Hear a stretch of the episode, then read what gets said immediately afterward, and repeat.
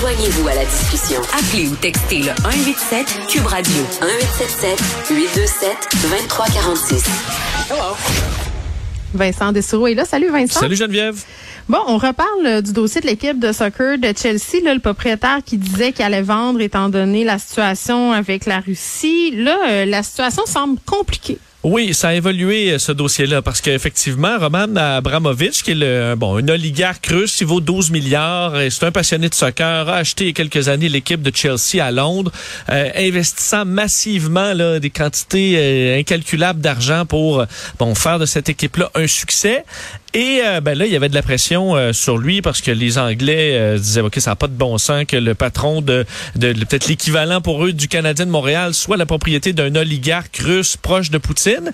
Hmm. de sorte qu'il s'était engagé à vendre l'équipe. Donc, il avait mis l'équipe en vente, disant on va pas euh, euh rusher ça, mais je la mets en vente. Je comprends que c'est trop, euh, ça rend tout le monde mal à l'aise. Hmm. Mais là, il y a eu du nouveau, c'est qu'hier, euh, Abramovich a été la cible de nouvelles sanctions européennes, ce qui, en gros, gèle ses avoirs. Donc, gèle l'équipe comme telle de Chelsea. C'est comme si soudainement, mettons qu'au lieu d'être les Molson, le Canadien euh, serait la propriété d'un oligarque russe. Ben là, tu dis, OK, ben l'équipe du Canadien de Montréal euh, sera victime de ces sanctions-là. Il y a eu, parce qu'en temps normal, suivant le, texte de, des sanctions, l'équipe n'aurait même pas pu jouer. Là. Ça aurait été tout simplement terminé. Mais là, on s'est fait, on a fait une entente spéciale pour le club de football de Chelsea pour pouvoir leur permettre de continuer de jouer. Par contre, il y ça rend le tout très compliqué parce que là, ils ne peuvent plus vendre de nouveaux billets à partir de maintenant.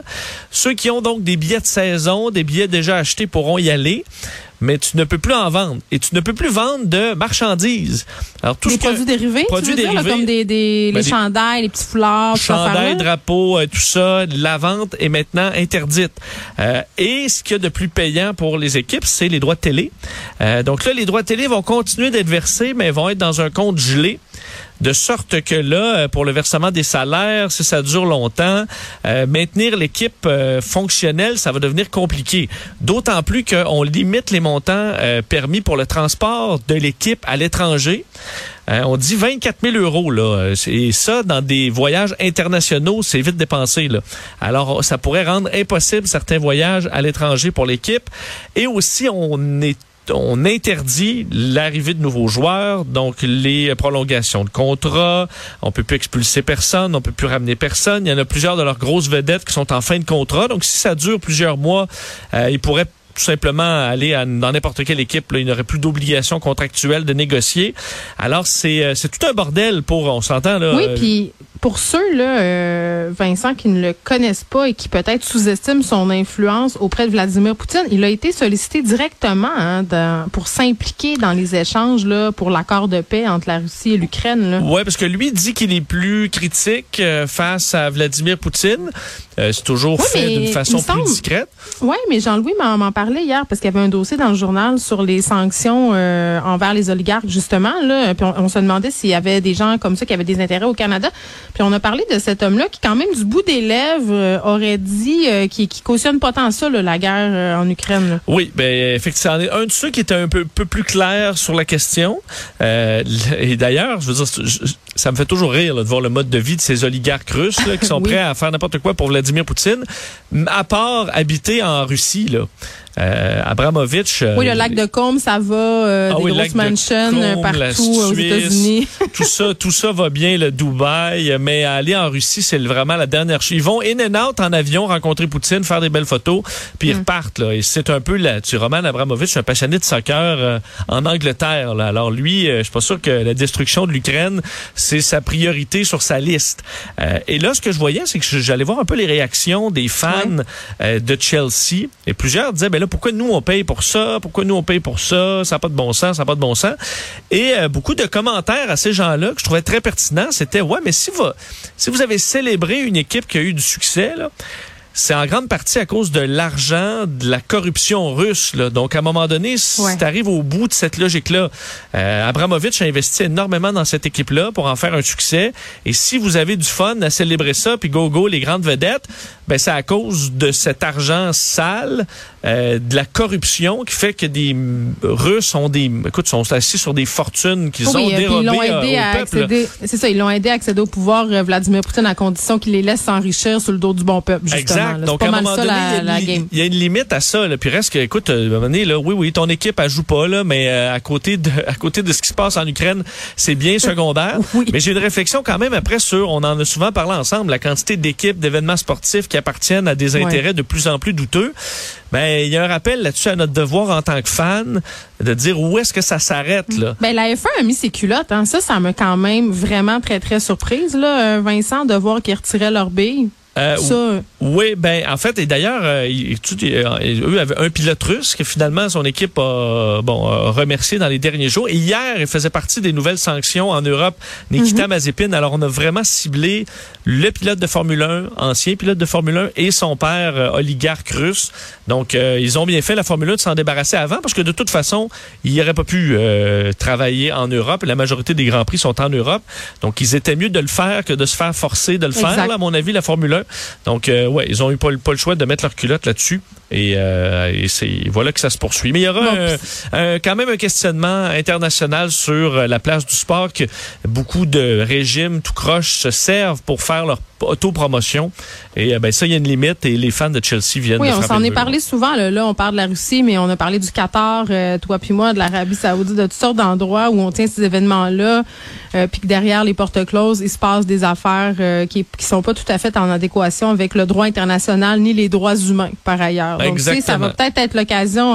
Mais on a fait des Jeux olympiques en Chine. Ben c'est ça. Mais acheter, c'est voter. Donc à un moment donné, euh, il va falloir Oh oui. euh, se cibler peut-être des équipes qui sont Mais- bien tenues.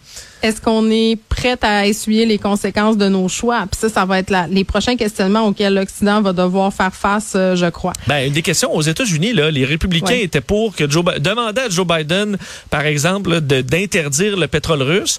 Il Ouais. l'a fait. Et le lendemain, vu que les prix ont monté, là, les blindes des républicains, sent n'est pas, pas de bon sens, Ben les oui. prix montent. Ben oui, mais là, à un moment donné, il faut être un peu conséquent. Walk the talk, comme on Exact, dit. exact.